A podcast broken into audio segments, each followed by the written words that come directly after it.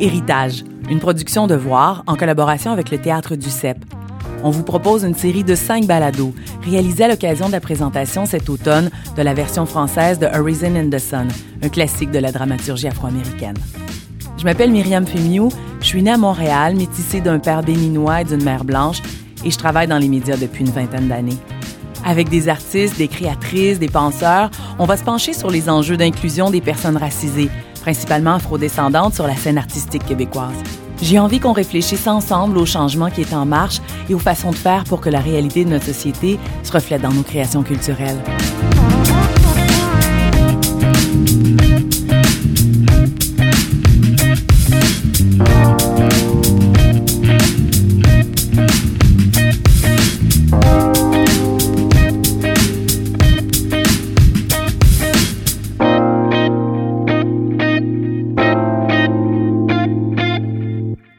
Je pense qu'on fait face en ce moment dans la société à, une crise d'empathie, un déficit d'empathie qui fait qu'on est vraiment...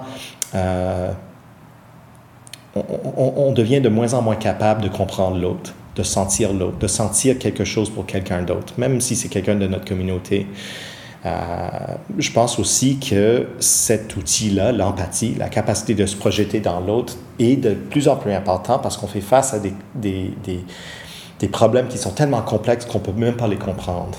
C'est quoi le réchauffement euh, global, c'est quoi l'Internet, c'est quoi... Là, on, on re-questionne tout. C'est quoi un gouvernement? C'est quoi euh, le genre?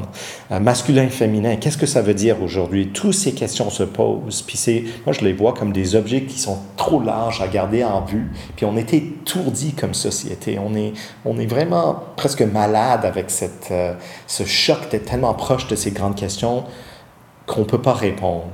Et je pense que le théâtre peut nous aider à se placer dans ces énormes sujets qu'on essaye de régler en ce moment. L'acte d'imaginer, de sentir quelque chose avec quelqu'un qui est à côté de toi dans une salle, de, de, savoir que la personne sur scène n'est pas en train vraiment de vivre cette affaire-là, mais d'avoir la complexité, la, disons, l'humanité de sentir quelque chose pour cette personne et de partager ce sentiment avec d'autres mondes, c'est ça l'outil qui va nous permettre de, de naviguer la complexité.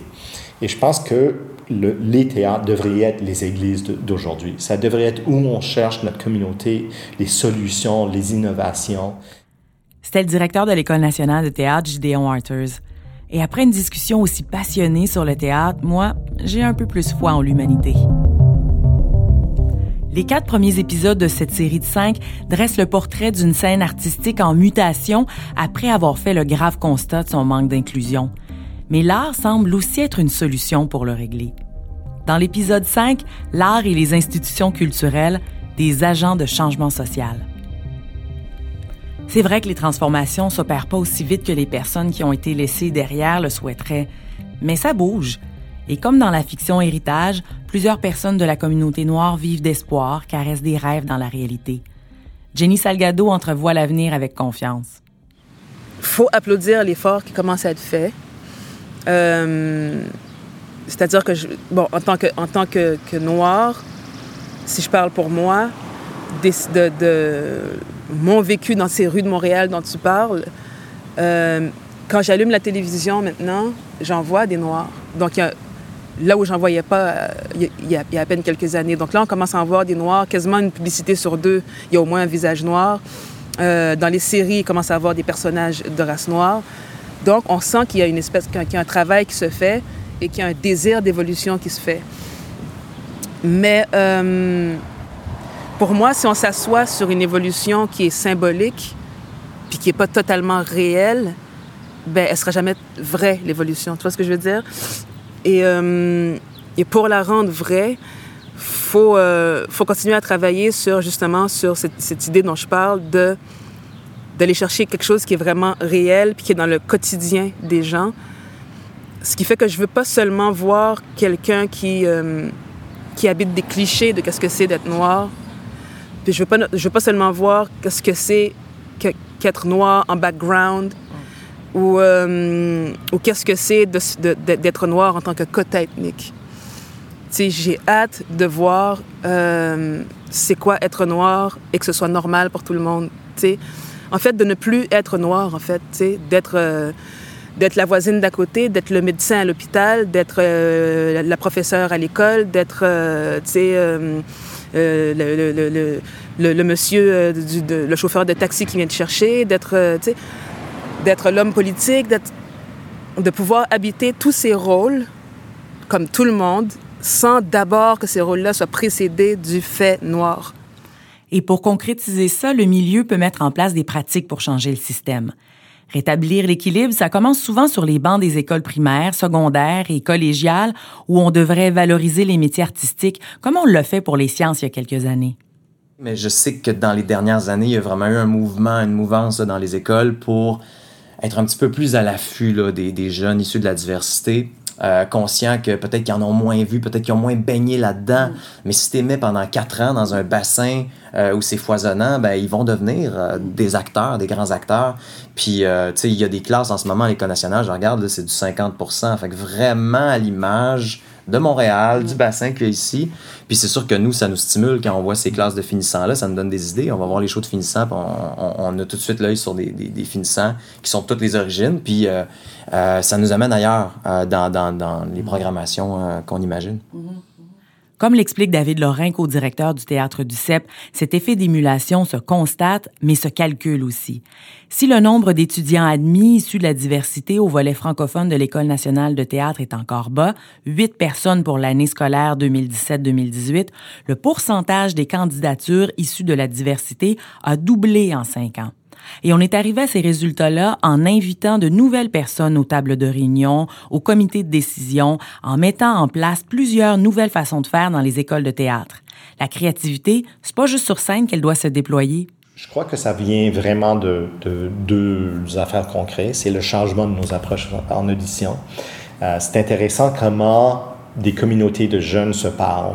Euh, par exemple, euh, euh, du côté anglophone, on avait ajouté un artiste qu'on connaît bien, qui est un artiste extraordinaire, qui, par hasard, est aussi autochtone, mais maintenant il fait partie de notre panel d'audition. Et sa présence dans ce panel-là s'est connue très rapidement. Après notre première année, le nombre de candidats autochtones a augmenté énormément et le nombre d'étudiants admis d'origine autochtone a je pense qu'on est allé de trois ou quatre étudiants dans l'histoire de l'école à on a six artistes autochtones dans la section anglaise en ce moment, euh, inclus, et aussi deux autres artistes euh, en résidence autochtone et euh, un du côté francophone.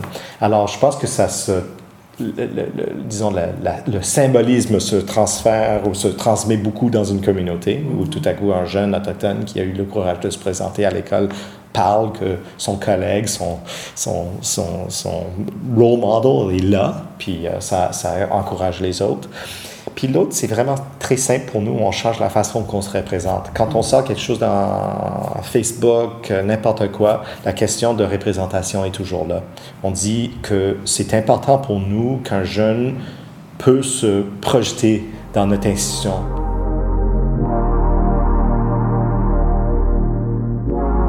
La plupart des problèmes dans notre monde, là, quand on y pense, existent parce que les gens veulent juste pas s'asseoir ensemble et se parler.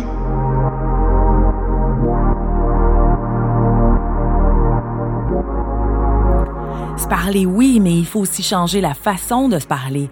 Et ça a été fait dans le marketing de recrutement des étudiantes et étudiants, mais ça change aussi au théâtre du CEP dans la façon d'inviter des publics issus des minorités culturelles, oui, mais aussi économiques, qui ont été trop longtemps oubliés il y a tout un travail aussi de, de, de rattrapage. là, la pièce a été programmée, les gens voient les affiches. Maintenant, c'est de la job de toute notre équipe, plus au marketing, de s'assurer que le message passe. Fait, en ce sens-là, il y a toute une initiative qui est faite auprès des radios haïtiennes, des mm. radios africaines aussi. On veut que le message se rende euh, dans la communauté noire. c'est sûr qu'on veut, en effet, qu'il soit dans la salle. Mais, euh, je veux dire, euh, on les a oubliés pendant combien mm.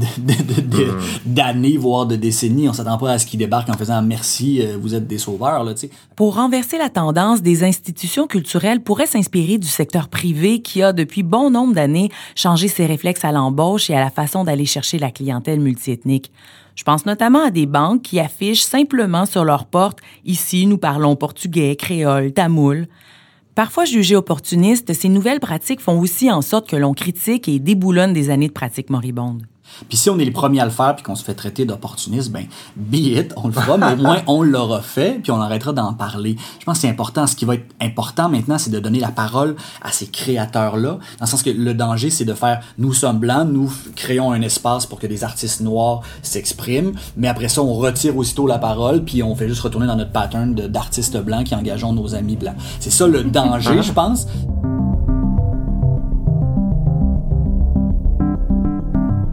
Dans ce sens-là, manifestons quand des choses font notre affaire. Puis ça, ça, ça c'est par rapport à l'environnement, c'est par rapport à des politiques qui sont vieilles qui, qui, il faut le faire. Fait euh, il y a peut-être un effet de mode dans le d'amener la diversité, mais moi je fais il y a un retard historique à ce niveau-là, genre dans la représentation de la diversité sur en théâtre. Ben si, si la mode fait que tout à coup on va rattraper ce retard-là, ben billette, euh, soyons tous à la mode.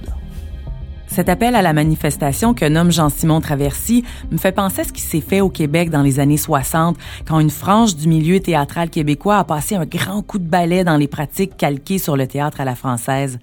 Les jeunes artistes de l'époque ont raconté en joual les enjeux de la classe ouvrière. Ça a été une révolution en soi. Et il y avait un très grand acte politique dans le fait de parler, euh, par exemple, avec Michel Tremblay, dans la langue de chez nous, dans les quartiers populaires. C'était mal vu à cette époque-là. C'était pas ça l'art que de parler de nos propres réalités. Et on a fini par euh, euh, créer une dramaturgie tellement riche et foisonnante en parlant de nos propres réalités. Et c'est super politique. Même une pièce comédie qui parle de sujets légers, il faut se rappeler de cette histoire-là, puis ça n'a jamais été gagné qu'on puisse parler de ça tout est vraiment très politique. Donc, euh, pour moi, le fait de, pleinement prendre conscience du pouvoir d'une pièce, du pouvoir de la représentation et des mots et de l'art, euh, et de manipuler ce pouvoir-là en toute connaissance de cause, euh, pour moi, c'est carrément ça, la nature de l'art. Une volonté de casser les dictats de la majorité bouillonne déjà dans des lieux artistiques dits alternatifs. Maintenant, comment faire émerger de nouveaux talents, des futurs Michel Tremblay afro-descendants avec une large tribune, une répercussion mainstream? C'est euh, des œuvres qui vont parler à ces communautés-là, bien sûr, euh, qui sont faites pour elles en premier lieu, mais qui concernent le monde. Euh, moi, ce que je trouve fascinant avec, avec l'art, c'est parfois, même moi, quand je fais de la création, euh, de parler de l'infiniment petit, l'infiniment personnel, le très intime. C'est quand on décide de plonger là-dedans qu'on découvre que ça résonne chez tellement de gens qui n'ont pas la même expérience que nous.